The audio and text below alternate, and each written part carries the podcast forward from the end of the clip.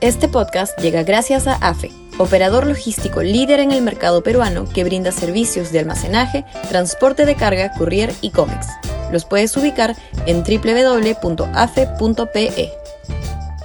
Y también gracias a Universidad Católica, número 1 en Perú y 12 en Latinoamérica, según el ranking mundial QS 2023.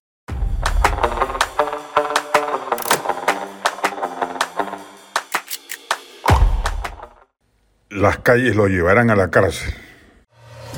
Sudaca, Perú. Buen periodismo.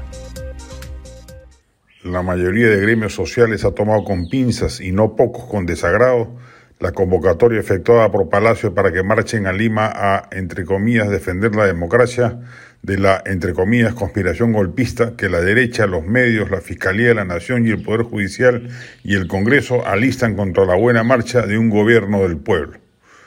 Los gremios con razón aprecian críticamente que no se ha hecho nada en favor del pueblo, que ninguna política pública funciona y que aquellos servicios públicos que tocan directamente los intereses populares, salud y educación pública se han deteriorado a pasos agigantados en el primer año de gestión de Pedro Castillo.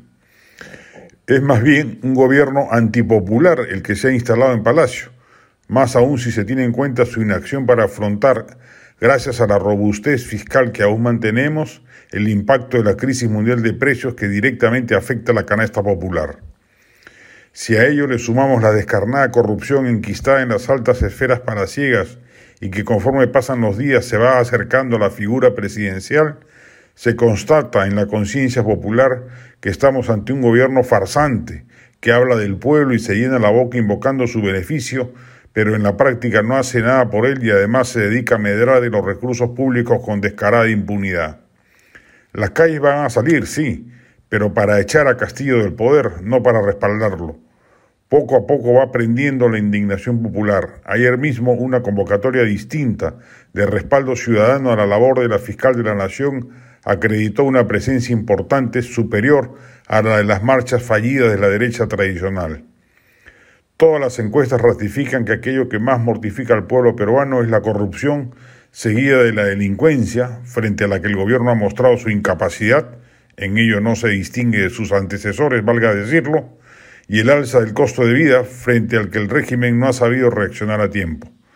Todos los ingredientes mencionados en este combo de irritación los sume el gobierno actual con desparpajo, ineficacia e insolente.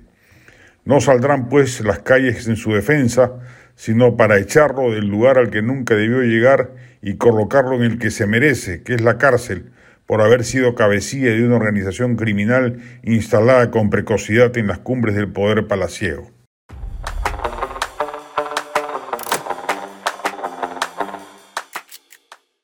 Este podcast llegó gracias a AFE, operador logístico líder en el mercado peruano que brinda servicios de almacenaje, transporte de carga, courier y cómics los puedes ubicar en www.afe.pe.